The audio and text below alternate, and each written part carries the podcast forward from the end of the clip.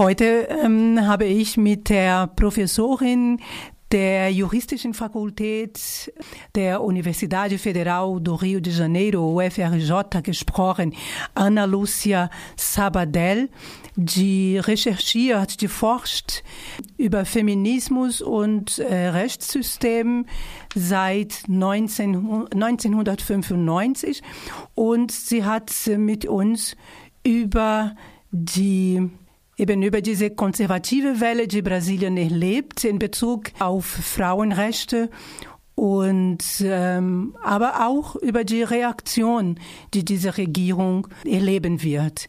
Also wir haben einfach als Hintergrundinformation äh, in Brasilien wurde im Oktober letztes Jahres einen Präsidenten gewählt, Jair Bolsonaro, der mit einem extrem äh, rassistischen, antifeministischen und auch anti-LGBTI Gemeinschaft auftritt und eben alles, was er anzubieten ist, ist bis jetzt Hass. Und dann schauen wir mal, was die Professorin Ana Lucia Sabadell darüber sagt. Esse, essa tensão que a gente percebe nessa era Bolsonaro. Die Spannung, die wir in der Bolsonaro-Ära erleben, hängt mit der konservativen Welle zusammen, die wir aktuell in der westlichen Welt erleben. Wir hören einen rechten, antifeministischen und anti-LGBT-Diskurs in Italien, Spanien, im eigenen amerikanischen Bundesstaaten und so weiter.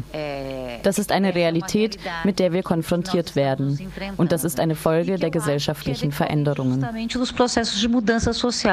Não é fácil aceitar uma mudança e uma mudança tão radical, né? Porque nós estamos tirando a mulher. Die Frau geht raus aus dem häuslichen Kreis, wo sie weder gearbeitet noch studiert hat und ist heute eine Bürgerin mit Rechten. Von daher wird die Spannung in der Bolsonaro-Regierung wachsen. Ich denke, dass er eine starke Opposition erleben wird. Wir werden weiterhin Episoden erleben, wie schon mit der Familien-, Frauen- und Menschenrechtsministerin, die gesagt hat, dass Mädchen rosa und Jungs blau tragen sollen. Como já aconteceu com essa senhora, ministra da, dos Direitos Humanos, né? Aquele discurso que meninas vestem rosa. Solche Aussagen wird es weiterhin geben. Sogar schlimmere Aussagen wird es geben. Gleichzeitig wird die Spannung wachsen, weil es kein Zurück gibt, wenn es um Frauenrechte geht. Eine extra Unterstützung für die Frauen im Kampf gegen Bolsonaro ist die Tatsache, dass diese Regierung extrem ignorant ist. Auf der anderen Seite sind die Zahlen und Fakten, die den Kampf der Frauen bestätigen. Die Statistiken über Feminizide, also Frauenmorde, häuslicher Gewalt und sexuelle Übergriffe. Que nós temos assassinatos de mulheres, de casos de violência doméstica, de práticas de assédio sexual, que vão obrigar de alguma forma que o governo. Das alles wird die Regierung zwingen, etwas zu unternehmen. Es ist sicher, dass es eine Spannung geben wird, denn diese Regierung ist sehr konservativ und reaktionär. Das Projekt Schule ohne Partei finden wir auch außerhalb Brasiliens. Italien ist ein gutes Beispiel für die Diskussion, die von extremistischen Katholiken angeregt wird, die die Genderfrage kritisieren. Nur hier in Brasilien bekommt diese Diskussion eine tropische Verkleidung sozusagen. Dazu noch ein Präsident ohne Bildung. Só que aqui no Brasil ela toma essa roupagem e toma essa roupagem Also es wird sicher eine Opposition geben. Er wird energisch versuchen, die Rechte der Frauen zu beschneiden, aber die Fortschritte sind sehr deutlich und die Frauen werden sehr mutig dagegen kämpfen. Sie kämpfen jetzt schon.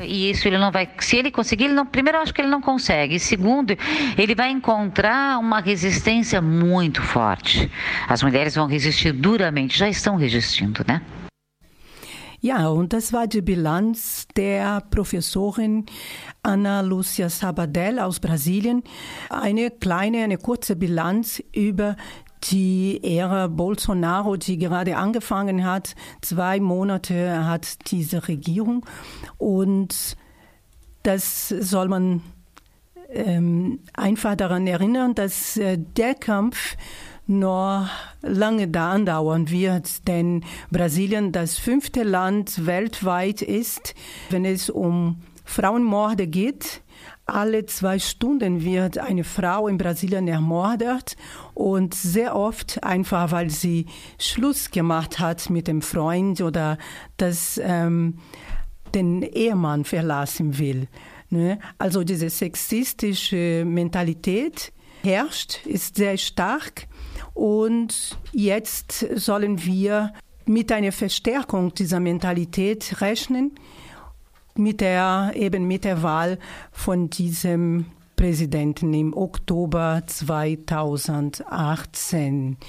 Es ist auch gut zu erinnern, dass nächste Woche am 14. März sollen wir ein Jahr diesen Mord der Gemeinderätin Marielle Franco aus Rio de Janeiro denken. Also vor einem Jahr die, diese Aktivistin, Feministin, Lesbe und Mutter von einer Tochter, die gerade aus einem Treffen mit ähm, schwarzen Aktivistinnen gekommen, rausgekommen ist, wurde sie mit 13 Schüsse getötet. Und dahinter, dahinter wissen wir, dass äh, offizielle Kräfte stecken. Da wurde sie genau nächste Woche am 14. März vor einem Jahr und bis jetzt offiziell weiß man nicht, wer Marielle Franco und ihren Fahrer Anderson Gomez getötet hat.